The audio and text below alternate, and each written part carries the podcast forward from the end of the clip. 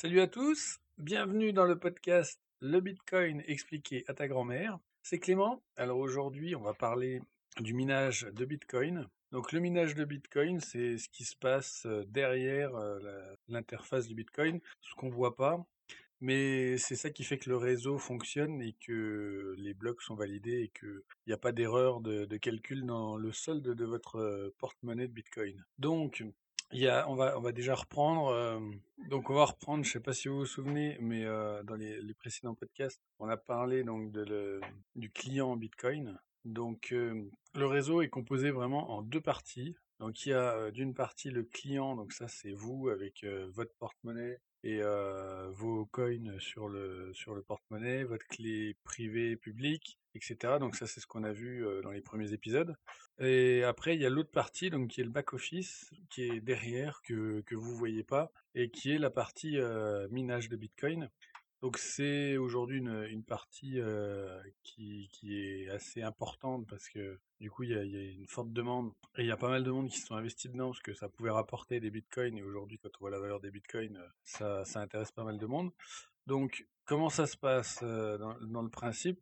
Quand vous achetez donc des, bitcoins ou quand vous en vendez, vous en échangez en fait, euh, vous créez une transaction donc que vous signez avec votre clé privée. Donc ça, c'est le principe de, ce qu'on a vu. Votre clé publique, c'est celle à laquelle on va envoyer de l'argent. Et quand vous voulez envoyer de l'argent, vous envoyez ça avec votre clé privée. C'est votre cadenas, grosso modo, pour votre portefeuille Bitcoin. Donc euh, là, après, ce qui se passe derrière, c'est que le logiciel euh, Bitcoin que vous utilisez, donc euh, lui, il va transmettre cette transaction, il va l'envoyer sur, sur Internet, il va la transmettre à tous les nœuds donc c'est tous les autres clients Bitcoin qu'il y a sur Internet. Il va leur transmettre ça et il va leur envoyer euh, donc la transaction, euh, comme on a vu, la, transaction en entrée, donc vos transactions en entrée et vos sorties. Donc ce qui fait que du coup, ça va valider que vous avez bien les coins que vous essayez d'envoyer à, d'autres personnes. Et donc le réseau Bitcoin derrière va reprendre votre transaction, va la renvoyer, va la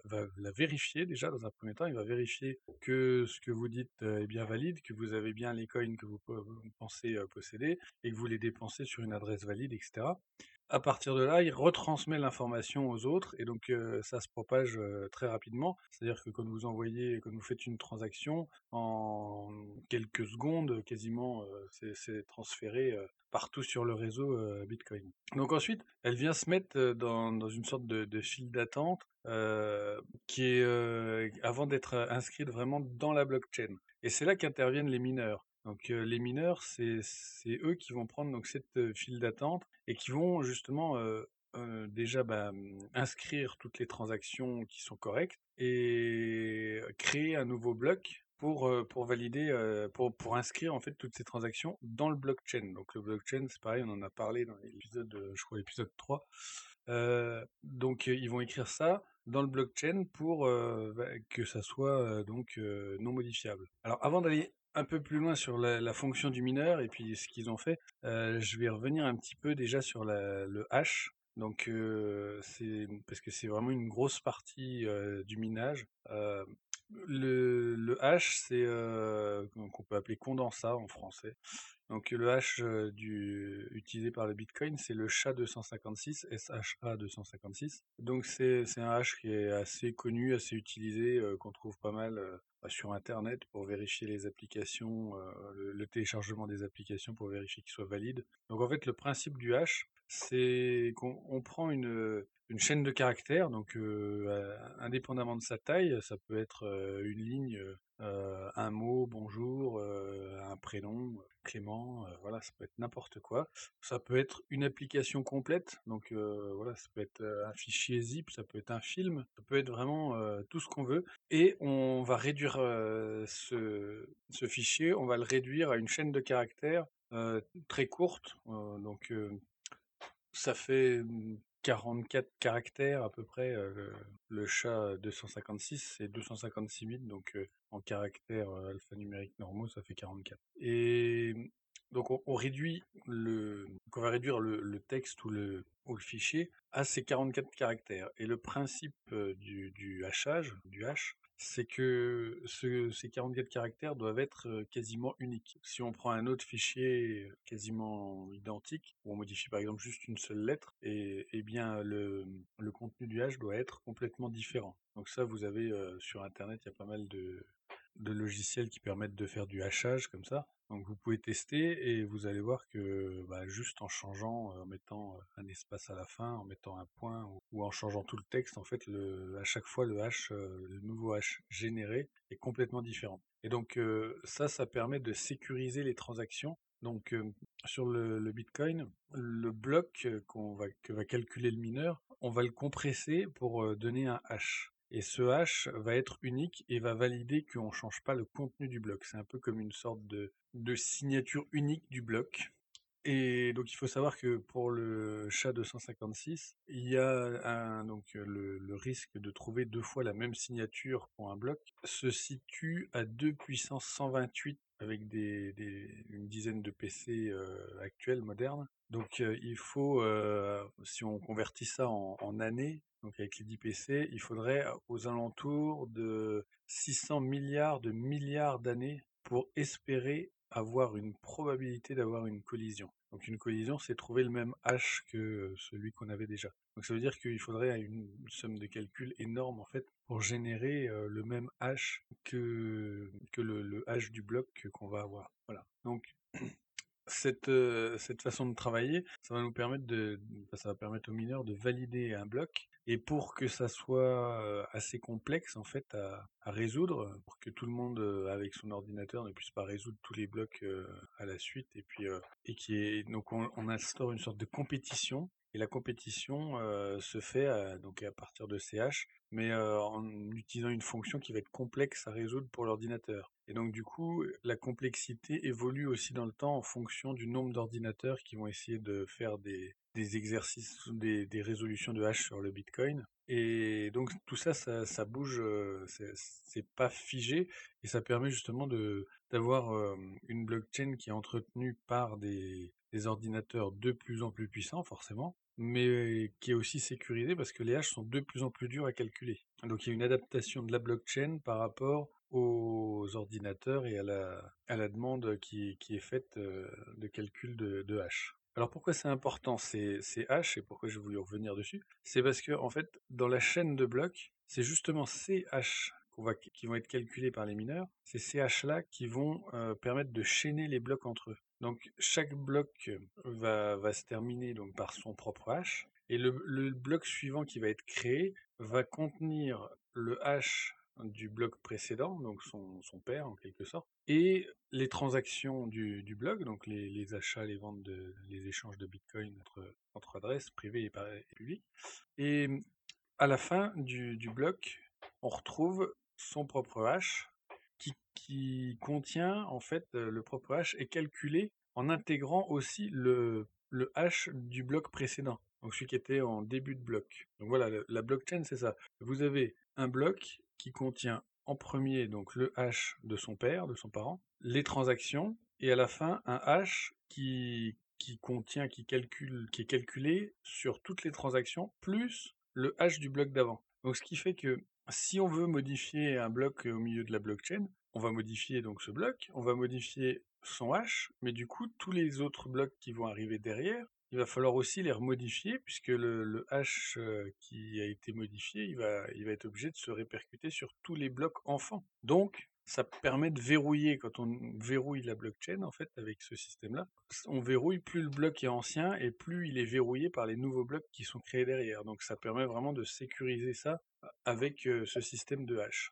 Chaque bloc sert en fait un petit peu de fondation au bloc suivant un petit peu comme dans les, jeux, les jeux d'équilibre, le, Jenga, où on construit une pyramide avec des petits blocs en bois, et quand on veut enlever donc les, blocs du dessus, c'est assez facile. Par contre, les blocs du dessous, ils sont verrouillés par tous ceux qui, s'appuient sur eux. Donc le mineur là-dedans, ben, il, va calculer, lui, les, transactions, donc il va valider déjà dans un premier temps les transactions qui lui arrivent, hein, vérifier qu'elles sont correctes au niveau informatique, c'est-à-dire que les, les coins qui sont dépensés sont bien, existent bien dans, dans les wallets euh, dans lesquels on les dépense. Et ensuite, il va, il va commencer, il va donc essayer de calculer les, les le bloc, il va essayer de calculer le, le hash du bloc. Donc c'est là que le minage commence. Si il trouve euh, un bloc avec un hash qui correspond, il va le transmettre donc à tous les autres mineurs qui vont valider que son bloc est correct. Donc ça c'est une opération qui se fait très rapidement. Et si son bloc est correct, il va avoir ce qu'on appelle un reward. Donc là c'est les gains du mineur. Donc c'est il va être payé en fait pour sa son travail là ce qu'il a fait donc le calcul du hash. Il va être payé avec la création d'un nouveau bloc de Bitcoin et euh, l'attribution des bitcoins de ce nouveau bloc vont lui revenir à lui. Donc, euh, bon, il y a deux types de paiement. Il y a ça, donc le premier, le plus simple, c'est ça. Et euh, quand vous faites des transactions en bitcoin, vous pouvez spécifier en fait une, un frais, des frais de transaction. Vous pouvez mettre zéro frais de transaction, mais vous pouvez dire, si vous voulez que votre transaction soit prise en prioritaire, vous pouvez dire que vous voulez 1% de frais de transaction. Et du coup, il va retoucher aussi ces frais de transaction là. Donc le minage, bon, c'est comme ça, ça a l'air, euh, ça, a l'air, je dirais relativement simple. En fait, comment ça fonctionne réellement euh, sur votre, euh, donc on va, partir du, du de départ le plus simple, comme ça fonctionnait au départ, on va dire. Vous avez, vous installez une application sur votre ordinateur qui va faire fonctionner votre ordinateur, donc son, son processeur, pour calculer des haches. Et à partir de là, il va générer donc des haches et trouver une fois de temps en temps des, hashes valides qu'il va transmettre au réseau, qui vont être acceptés, et il va toucher le reward sur, sur votre adresse Bitcoin. après, ça c'était vraiment au tout départ, parce que ça a beaucoup évolué au niveau technologie. Comme je vous disais, c'était prévu pour résister donc à des calculs plus rapides, beaucoup plus rapides, à l'évolution des, ordinateurs. Donc au départ, c'était les gens qui minaient faisaient ça avec leur, leur processeur, leur ordinateur normal. Après, les, les, applications ont évolué, on a pu faire ça donc avec les GPU, donc les cartes graphiques en fait. Donc vous utilisez votre carte graphique qui elle calcule beaucoup plus vite que le processeur pour générer les haches. Donc ceux qui avaient utilisé leur carte graphique, ils ont commencé à, faire augmenter du coup la difficulté, comme je disais tout à l'heure, des, calculs, puisque ils calculaient plus vite, donc la difficulté s'est adaptée et s'est mise à être un petit peu plus dur à, calculer. Et ensuite, là, dernièrement, donc il y a eu euh, l'arrivée des, des ASIC, donc ASIC, AICCS même, ASICS. Euh, c'est des petits ordinateurs, on va dire, spécifiques, qui ne font que du calcul euh, spécifique, donc du, du hash. Euh, donc ASIC, ça veut dire application spécifique Integrated Circuit. Et ils sont là pour, euh, pour faire du hash pour du Bitcoin. Ils peuvent pas être utilisés pour autre chose, ils, sont, ils font que ça. Donc ils sont vraiment dimensionnés, parce que sur la carte graphique, en fait, la carte graphique, elle avait beaucoup de mémoire qui n'était pas utilisée, elle avait des composants qui servent à rien. Les ASIC, c'est vraiment le dépouiller au maximum pour faire du calcul de, de hash pour le Bitcoin.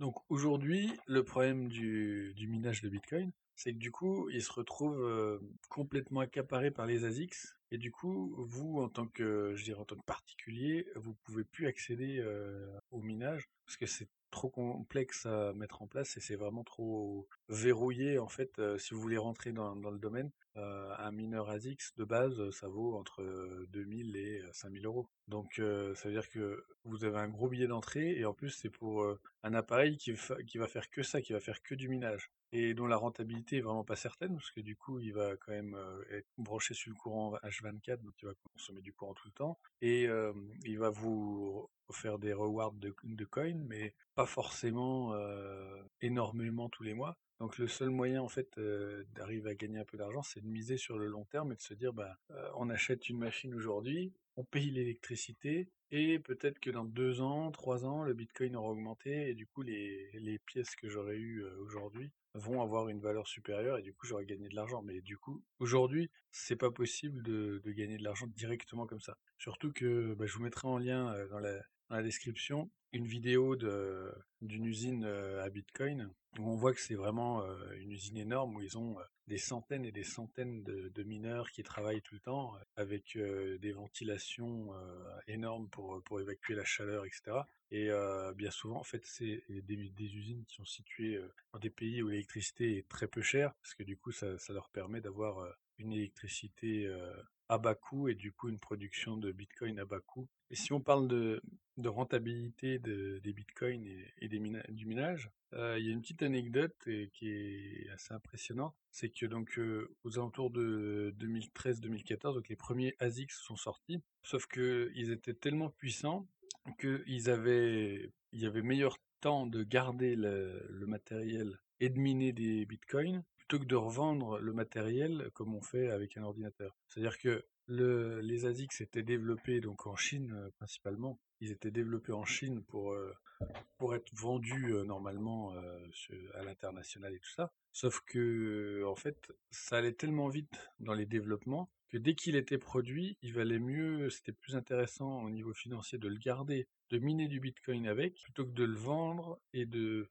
de toucher le prix du matériel. Donc du coup, il y a eu une forte implantation des, de mineurs en Chine, puisque c'est là que été produits les ASICs. Et en fait, la Chine aujourd'hui a un, gros gros marché de, minage euh, sur le Bitcoin. Et euh, ça commence un petit peu à se diluer parce qu'aujourd'hui euh, les ASICs sont un petit peu plus arrêtent un petit peu d'évoluer aussi vite. Donc il y, a une petite stagnation et du coup bah, en fait ça permet euh, ça permet aux, étrangers non producteurs de machines de pouvoir, pouvoir commencer à s'implanter dans le minage en investissant dans, dans du matériel.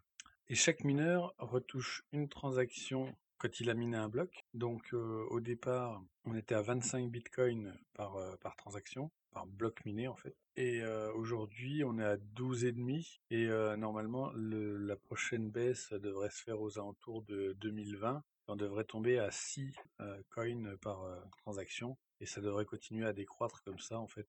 donc c'est tous les 210 000 blocs, donc en sachant qu'il y a un bloc tous les 10 000, il faut se calculer. Donc à savoir que là on parle du, du, du minage pour le, Bitcoin. À, à, savoir que sur euh, toutes les, quasiment toutes les monnaies, euh, crypto-monnaies existantes, euh, il y a un système de minage qui peut être mis en place et il y en a certaines qui peuvent encore être minées avec des cartes graphiques ou avec du matériel, on va dire grand public. Donc si vous êtes intéressé par le minage, je ferai un, épisode un peu spécifique où j'en parlerai. Et je pense que je mettrai peut-être deux trois infos techniques sur un PDF ou sur une sorte de, petit fascicule de, de, formation. Et après, bah, la prochaine fois, on va faire un petit épisode un peu spécial où je vais parler de l'actualité du Bitcoin, donc avec le Segwit qui s'est passé, le Bitcoin Cash qui a été créé, et puis bah, les, les, records atteints par le Bitcoin aujourd'hui. Enfin aujourd'hui, quoi, aujourd'hui, on se comprend. Et bah, revenir un petit peu sur, sur tout ça, sur les actualités en cours et sur pourquoi le, le Bitcoin a encore de l'avenir et, et, pourquoi il faut y croire. Donc voilà, bah, sur ce, le podcast est fini. Donc je vous dis à demain et, et ciao